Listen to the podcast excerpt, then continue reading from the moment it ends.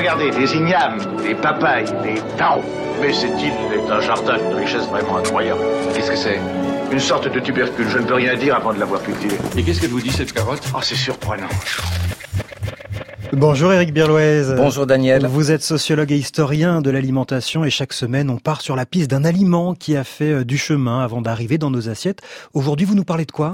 Eh bien, je vais vous parler de la truffe de terre. En tout cas, c'est le nom que lui avaient donné nos arrière, arrière, arrière grands-parents, mais il ne s'agissait pas du tout d'un aliment de luxe recherché avec avidité. Bien au contraire, cette truffe de terre n'était autre que notre pomme de terre, un aliment que nos aïeuls ont refusé de manger pendant plus de 200 ans. Alors d'où venait-elle, cette truffe de terre? Eh bien, elle venait d'Amérique du Sud au début du XVIe siècle. Hein. Vous imaginez une poignée de conquistadors espagnols qui arpentent les hauts plateaux de la cordillère des Andes, dans le Pérou actuel, et ils y découvrent un petit tubercule que les Incas et leurs ancêtres cultivaient depuis près de 10 000 ans et qu'ils nommaient papa. Et que se passe-t-il alors ensuite? Eh bien, vers 1560, des papas sont ramenés en Espagne dans les cales des caravelles. Lentement, leur culture se développe, d'abord en Espagne en Italie, et puis dans le nord de l'Europe, en Angleterre, Irlande, Allemagne, Hollande, Belgique, Suisse. Et au début du XVIIe siècle, dans tous ces pays, on mange des pommes de terre. Elles se cultivent partout, assez facilement. Elles offrent un bon rendement et elles sont très nourrissantes. Et les Français se mettent eux aussi alors à manger des pommes de terre? Eh bien non. En France, personne ne veut prendre le risque de manger cette truffe ou cette cartoufle, comme on la nomme également.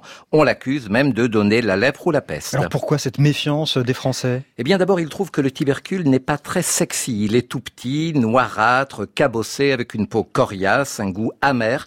Ce qui inquiète aussi, c'est qu'il ne ressemble à aucun aliment connu, à part la truffe, d'où sa première appellation. Et puis la pomme de terre, elle se développe sous la terre, dans cet inframonde que l'on associait à l'époque au diable et à l'enfer. De plus, les botanistes font valoir que le tubercule fait partie de la famille des solanacées, une famille dans laquelle figurent également les herbes à sorcières, les mortels belladone, mandragore, jusquiam, datura. Mais alors qu'est-ce qui va finalement décider nos ancêtres à la consommer? Un pharmacien militaire né en 1737 dans le département de la Somme, un certain Antoine Augustin Parmentier. Lors de la guerre de Sept ans, il est fait prisonnier par les Prussiens. Chaque jour, ses geôliers lui apportent une ration de pommes de terre et rien d'autre. Parmentier constate que cette nourriture ne le rend pas malade et ne lui enlève pas non plus ses forces. Une fois libéré, il n'a plus qu'une seule idée en tête, convaincre ses compatriotes des bienfaits du tubercule. Alors comment concrètement va-t-il s'y prendre? Alors déjà en 1771, Parmentier va remporter un concours organisé par l'Académie des sciences de Besançon. Le sujet porte sur les végétaux alternatifs que l'on pourrait consommer en période de disette.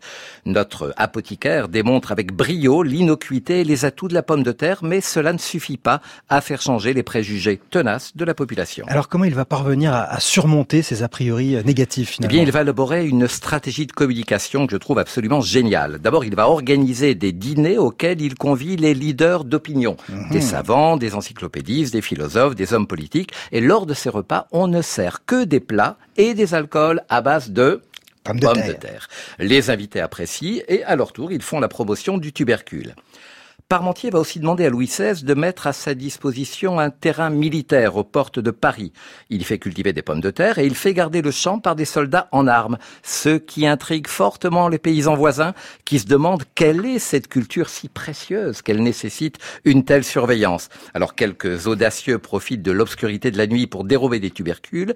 Ils y parviennent d'autant plus facilement que Parmentier aurait, selon la légende, demandé aux soldats de fermer les yeux, de laisser passer les voleurs. Ces voleurs mangent le tubercule dérobé, en voient l'intérêt et le buzz, encore une fois, fait le reste. Ah oui, c'est vraiment du marketing avant l'heure. Alors, une autre trouvaille de Parmentier? Eh bien, voici une autre. La veille du 24 août 1786, nous sommes la veille de la Saint-Louis, Parmentier se précipite à Versailles chez le roi avec un bouquet de fleurs de Pomme, de, terre. Il suggère à Louis XVI d'arborer une de ses fleurs à la boutonnière de son habit.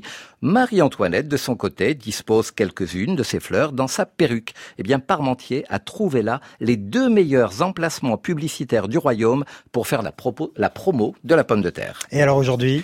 La pomme de terre est devenue le troisième aliment le plus consommé dans le monde, après le riz et le blé. Elle s'adapte à des conditions de sol et de climat très différentes, ce qui lui a permis de conquérir tous les pertinent et de devenir l'aliment vital que l'on connaît. Alors rapidement, une recette à base de pommes de terre, Eric? Eh bien, je vous propose aujourd'hui celle de la cacasse à cul nu. Pardon? Oui, la cacasse à cul nu. Alors ici, je ne fais pas référence à la tenue vestimentaire de la personne qui prépare ce plat, mais à une recette traditionnelle des Ardennes. C'est une fricassée, une cacasse, de pommes de terre et d'oignons, mais sans viande, d'où l'appellation à cul nu.